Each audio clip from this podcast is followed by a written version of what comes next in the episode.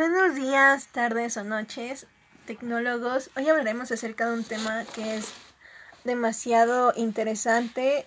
El tema de hoy son los fluidos y ustedes se preguntarán, ¿para qué quieren saber acerca de los fluidos? Bueno, la mayoría de las cosas que nos rodean en nuestro día a día se componen de fluidos. Una definición que nos da la RAE es que un fluido es una sustancia en estado líquido o gaseoso. Pero para hablarles acerca más de esta definición, eh, nos acompaña Ian García Mejorada, estudiante de Ingeniería Química en la NAWAC. Y dinos, Ian, ¿qué nos puedes decir acerca de los fluidos? Buenas tardes, Sinji. Bueno, una definición más precisa acerca de los fluidos es que un fluido es una sustancia que se deforma continuamente cuando se somete a un esfuerzo constante, sin importar pequeño que sea dicho esfuerzo. Además, la importancia es importante mencionar que los fluidos se resisten a las fuerzas como las en un sólidos.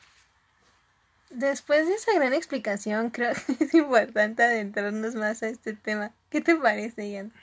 Claro, me encantaría hablar más sobre esto. Bueno, continuemos con tu explicación y retomando una parte de la definición de la RAE, es específicamente que un fluido es un líquido o bien puede ser un gas. ¿Me puedes explicar o hablar acerca de la diferencia entre un fluido líquido y uno gaseoso? Claro.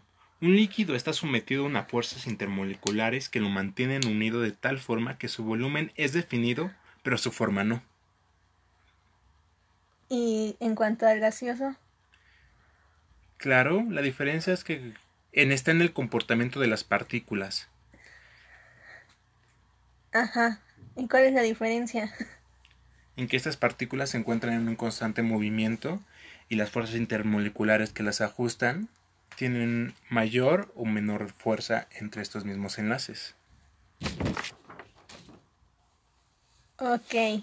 Qué interesante, o sea que algunos ejemplos de fluidos podrían ser el agua, aceite, el aire, entre otros. Así es, Ingi. Además es importante mencionar que estos se clasifican en tres. Tú sabes cuáles son, ¿no? Obvio, los fluidos son fluidos newtonianos, no newtonianos y los superfluidos, ¿no? Así es, los newtonianos son aquellos fluidos que siempre obedecen, como indica su nombre, las leyes de Newton. Los superfluidos se caracterizan por su viscosidad, son sintéticos, y los fluidos no newtonianos es un fluido que se puede comportar tanto líquido como un sólido. Pero qué interesante, Ian. Se nos ha acabado el tiempo, pero me gustaría tener una nueva entrega sobre los fluidos, donde habláramos acerca de las propiedades, la dinámica de fluidos y número de Reynolds. Estaría encantado de hablarlo contigo, cuando quieras, Ian. Inti. Perfecto, nada más que mi nombre es Inchi, pero bueno. Soy Ian, perdón. Tenemos el mismo nombre casi.